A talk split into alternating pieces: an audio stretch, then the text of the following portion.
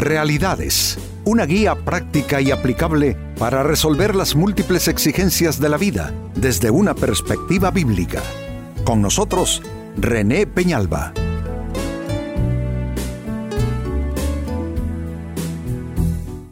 Amigos de Realidades, sean todos bienvenidos. Para esta ocasión nuestro tema es ¿Soportan tus argumentos la prueba del tiempo? A veces amigos nos aferramos a justificaciones, a argumentos, a ideas que no, no están precisamente bien fundados. Y con el paso del tiempo resulta que, que no era como nosotros decíamos, que no era como nosotros pensábamos y estábamos totalmente equivocados. El problema es cuántas decisiones se fundamentan en argumentos erróneos, cuántas decisiones se fundamentan en argumentos equívocos. Eso, por supuesto, trae malos resultados y simplemente es por eh, haber puesto un cimiento que no es. Pablo se dio la tarea en una de sus cartas de exhortarnos respecto a qué clase de fundamento debemos nosotros poner. Eh, Jesucristo también nos habló de construir nuestras vidas poniendo el mejor fundamento posible. Así es que fundar decisiones, fundar actitudes y fundar actuaciones tiene que ser bajo los mejores argumentos y no hay mejor argumento que el que logra pasar la prueba del tiempo. De ahí nuestra pregunta, ¿soportan tus argumentos la prueba del tiempo? Miren amigos lo que escribe el proverbista bíblico, Proverbios capítulo 12, versículo 19. Las palabras veraces soportan la prueba del tiempo pero las mentiras pronto se descubren. Y amigos, no necesariamente eh, mm, podemos hablar de mentiras que uno dice en determinados momentos y situaciones, sino en las mentiras que uno se dice a sí mismo. Un falso argumento, una falsa razón, una falsa explicación, una versión equívoca, errónea sobre las circunstancias de nuestras vidas, por supuesto, amigos, que eso es una mentira que al final va a caer por tierra, va a caer en pedazos. Entonces, aquí básicamente se está hablando de, por un lado, palabras veraces. Eh, una palabra veraz es una palabra ciertísima, eh, que va aparejada a la verdad que está bien fundamentada, que está, su andamiaje es perfecto. Pero una palabra de mentira es una palabra que está basada en juicios y razones eh, erróneos. No manejemos nuestras vidas así, amigos. No, no dirijamos nuestra vida familiar, nuestros asuntos, nuestro proyecto de vida con argumentos que solo se sostienen en nuestra cabeza que los demás dicen, pero ¿qué está pensando esta persona? Esto no es así como afirma, como dice. Que, con el tiempo se va a, evidenciar que era una idea completamente infundada. Entonces creo yo que vale la pena revisar por qué exactamente hacemos algo y por qué exactamente dejamos de hacerlo. ¿Cuáles son las razones verdaderas? y comprobar que sean razones válidas y, la comprobación la va a ser el paso del tiempo. Así es que es una escritura que de alguna manera nos exhorta a tener cuidado con nuestros argumentos y el gran concepto aquí es el argumento que soporta la prueba del tiempo y el argumento veraz. Pues con esta base, la pregunta siguiente es la que nos va a ocupar el resto del programa a responder. ¿Qué argumentos no soportan la prueba del tiempo?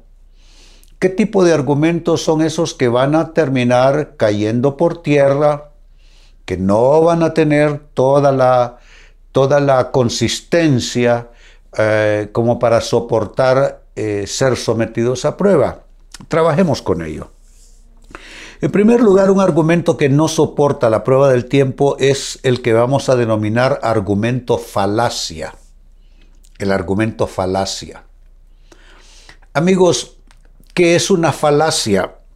Una falacia es engaño, es fraude, es falsedad con que se intenta dañar a otros. Note que entonces cuando hay una falacia no se está definiendo con el uso del término a un engaño eh, inocente, ingenuo. No, se está definiendo una forma de engaño con el fin y con la motivación de perjudicar a alguien. Entonces, a todas luces y contra toda defensa, una falacia es algo de mala procedencia, de un mal origen.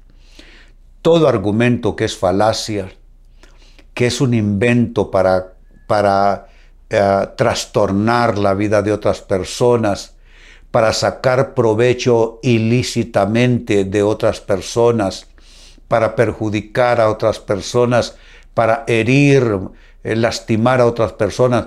Todo argumento falacia, yo digo que nace en el infierno. ¿Por qué lo digo? Porque Satanás es mentiroso. Y él ha sido mentiroso desde el principio, dijo Jesucristo. Satanás viene a, a matar, a hurtar y a destruir.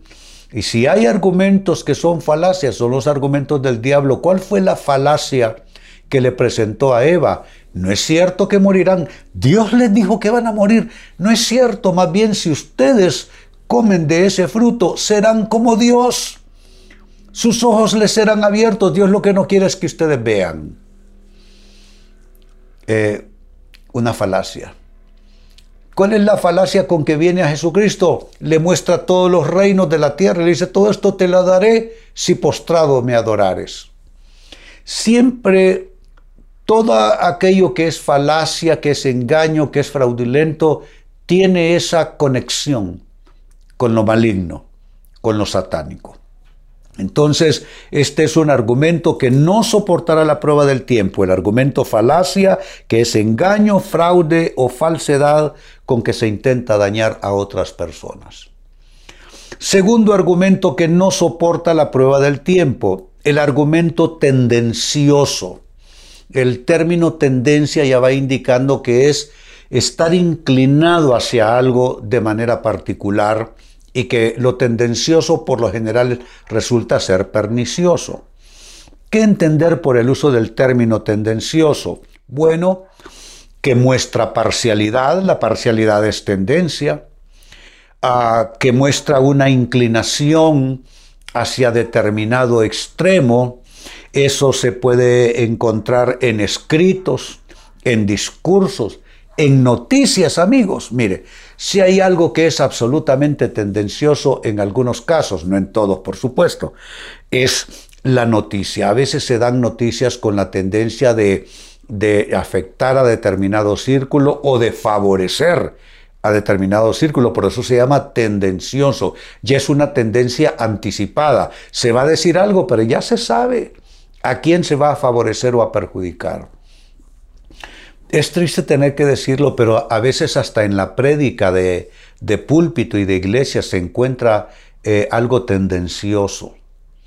Eso no es correcto. Nosotros estamos llamados a predicar el consejo de Dios sin, una, sin usar frases maliciosas ni argumentos eh, tratando de, de perjudicar a alguien o de favorecer solo al grupo al que yo pertenezco. Ah, pero lo tendencioso se ve hasta en el trato cotidiano entre personas. Eh, eh, yo siempre tengo el cuidado de observar qué tendencias, qué inclinaciones traen las personas, porque el ser humano es un ser ideológico.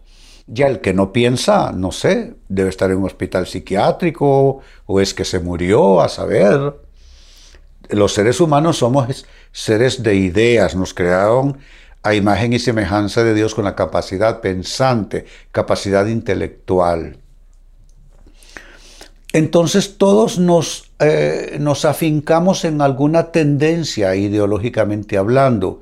Y está bien, creo que todos debemos, todos nos identificamos con algo, por supuesto, en política, en religión, en deporte, etc. Todos nos identificamos más con algo, con alguna ah, idea o ideología en particular. Pero debemos de observarnos bien, no sea que caigamos en algo enfermizo y contaminante. Uno debe tener cuidado no contaminar a otras personas con lo que uno piensa hay cosas que son para mí y tengo mi idea y es para mí. Y lo que es eh, exportable es algo que no debe perjudicar a otras personas. Así es que mi, consejo amistoso sería que revisemos nuestras tendencias y tengamos el cuidado de no caer en una conducta y en una actitud tendenciosa, donde estamos tratando solo de favorecer a determinada cosa, asunto, eh, o querer perjudicar a otros solo porque son diferentes que nosotros. Yo, cuando me hablo en estos términos, vuelvo a pensar en lo que fue mi instrucción. Cuando dirigía el programa misionero de nuestra organización, le decía a su director ejecutivo, ten cuidado cómo te expresas de los musulmanes, porque le escuché eh, haciendo presentaciones y reportes eh, desde el púlpito, lo escuché y no me gustó. Y le dije, mira, tú tienes que hablar con respeto de la fe, del Islam y de los musulmanes. Y así debemos ser nosotros, los evangélicos, debemos hablar con todo respeto de la Iglesia Católica debemos de hablar con respeto. Sus ministros, no tenemos por qué respetarlos, su fe, no tenemos por qué respetarla. Nosotros los evangélicos desde la reforma del siglo XVI pensamos diferente. Hay cosas en las que no tenemos comunión con los católicos. Pero eso no significa que nosotros los irrespetemos.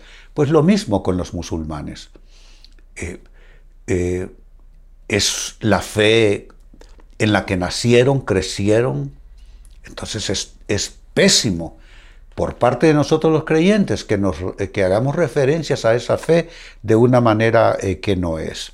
Se dan cuenta, no podemos ser tendenciosos y los argumentos tendenciosos no soportarán la prueba del tiempo. Y otro tipo de argumento que no soporta la prueba del tiempo es el argumento prejuicioso, que tiene alguna familiaridad con lo tendencioso. Por prejuicioso entendamos con idea preconcebida, ah, con discriminación, incluso con sectarismo. Ah, un prejuicio básicamente es una idea construida a priori ah, sin, sin un conocimiento completo. Todo lo que es prejuicio, lo que está indicando es no tener un conocimiento cabal acerca de eso y no obstante eh, proferir una, opinión, una crítica. Eh, hay algo que es malísimo en la vida cristiana y es dejarse llevar por prejuicios. Desde que yo era un muchacho y entré a la vida cristiana, observé entre las iglesias los prejuicios que habían, por ejemplo, entre pentecostales y no pentecostales. Y los prejuicios eran de los dos lados. Eh, hablar mal del otro, criticar al otro, rechazar al otro, repudiar al otro. Gracias a Dios eso ha cambiado y hoy ya no vemos tanto eso, pero sí veo yo, por ejemplo, desde los círculos neopentecostales, desde los círculos proféticos y apostólicos, siento que se tira mucha crítica a las iglesias que ellos llaman iglesias tradicionales, eh, le llaman religiosos, le, sea, yo digo que ya debemos de terminar con eso.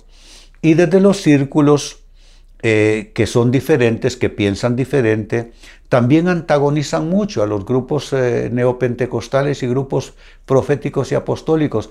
Todo eso termina siendo, amigos, mal testimonio. Mal testimonio para los incrédulos. Veámonos con amor, Veámonos con respeto, cada quien responde a su propia conciencia, a su propia teología, eso está bien, no tenemos que pensar todos igual, pero sí sentir igual. Óigase esto, no tenemos que pensar igual, pero sí sentir igual como hermanos en la fe que somos. Así es que vuelvo al texto bíblico de inicio a Proverbios 12 y verso 19. Las palabras veraces soportan la prueba del tiempo, pero las mentiras pronto se descubren. Estamos hablando de los argumentos que no soportan a prueba del tiempo. ¿Y qué argumentos no soportan prueba del tiempo? Tres tipos de argumentos. Uno, el argumento falacia. Dos, el argumento tendencioso. Y tres, el argumento prejuicioso. Amigos, con esto cierro el tema, de igual manera me despido y les recuerdo que nuestro enfoque de hoy ha sido titulado ¿Soportan tus argumentos la prueba del tiempo? Hemos presentado Realidades con René Peñalba. Puede escuchar y descargar este u otro programa en renépenalba.net.